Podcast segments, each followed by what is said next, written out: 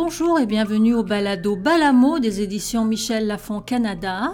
Je suis Christine Péninourit, relationniste de presse, et suis votre animatrice pour vous présenter cet épisode. Aujourd'hui, je vais vous parler d'un livre que j'ai dévoré en quelques heures. Il s'agit du témoignage de Sylvia Vasquez Lavado à l'ombre des montagnes. C'est le récit bouleversant d'une résilience et d'une renaissance à travers un voyage sur le plus haut sommet du monde.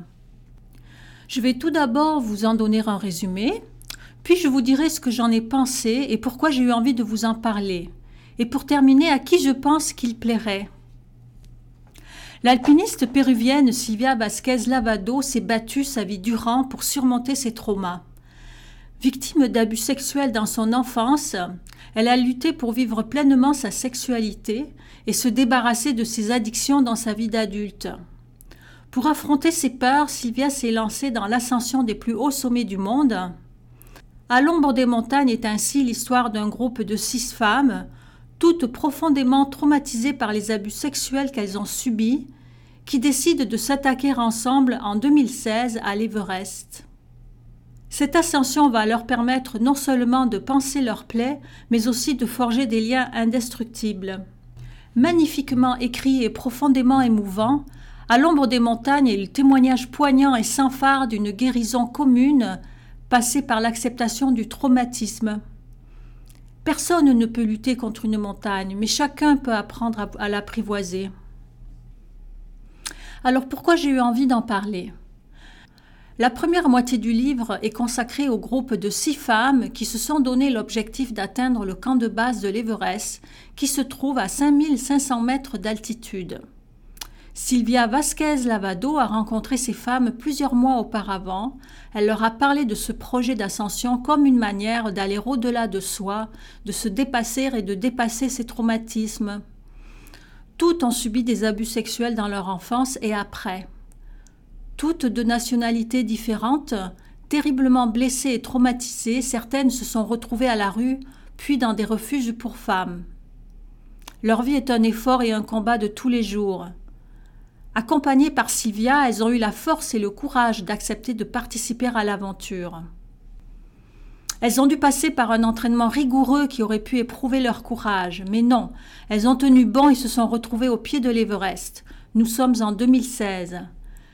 J'ai eu envie d'en parler parce que le livre nous raconte cette ascension, un véritable périple vers soi-même. À certains moments propices et tour à tour, elles s'ouvrent et parlent. Ces femmes se racontent, dans des moments où la lecture rencontre l'intime, la profondeur du calme et du respect au sein de cette sororité. Nous sommes ainsi invités à y pénétrer. Ces moments m'ont particulièrement touché au fil de ma lecture. Dans la deuxième partie du livre, Sylvia Vasquez Lavado est prête pour la suite de son périple, gravir l'Everest jusqu'à son sommet. Le groupe de femmes ayant atteint son objectif est reparti vers sa propre vie. Victime d'abus sexuels dans son enfance, Sylvia a jusqu'alors mené sa vie comme un combat. Tout ce qu'elle sait faire, c'est pousser. C'est ainsi qu'elle a survécu. Elle a toujours cru que survivre était l'essentiel. Un combat qui l'amène dans l'alcool et les abus de toutes sortes. Si elle survit, dit-elle, c'est qu'elle a vaincu son passé. Mais survivre ne veut pas dire qu'on va bien, et bien fonctionner n'est pas guérir. L'idée de gravir l'Everest remonte à loin lorsqu'elle décide enfin de s'y consacrer, elle est à une croisée des chemins. Elle se retrouve donc dans l'ascension, seule femme dans un groupe d'hommes. Elle doit faire face à plusieurs obstacles astreignants, dont l'entraînement à monter et redescendre d'un camp à l'autre, escalader des échelles surplombant des crevasses, escalader à la corde sur de la glace et se laisser glisser en rappel. J'ai aimé parce que nous faisons corps avec elle, si bien nous fait vivre son aventure à 200%. Les doutes la tenaillent régulièrement. Est-elle assez forte pour continuer l'ascension Elle découvre que la question est plutôt est-elle assez douce pour écouter, pour s'abandonner, pour faire confiance à quelque chose de profondément intérieur? L'ascension de l'Everest correspond à celle de sa personne intérieure, celle de la petite fille blessée qu'elle emporte partout avec elle. Pour gravir l'Everest, Sylvia Vasquez Lavado a puisé dans toutes ses forces intérieures qu'elle a fait éclater au grand jour pour surmonter ses peurs, ses doutes et ses combats. Et c'est en pleine possession d'elle-même qu'elle réussit et atteint le sommet de la montagne la plus haute du monde, la mer. Elle peut enfin pleurer et laisser aller la petite fille et ses traumatismes. À qui je pense qu'il plairait?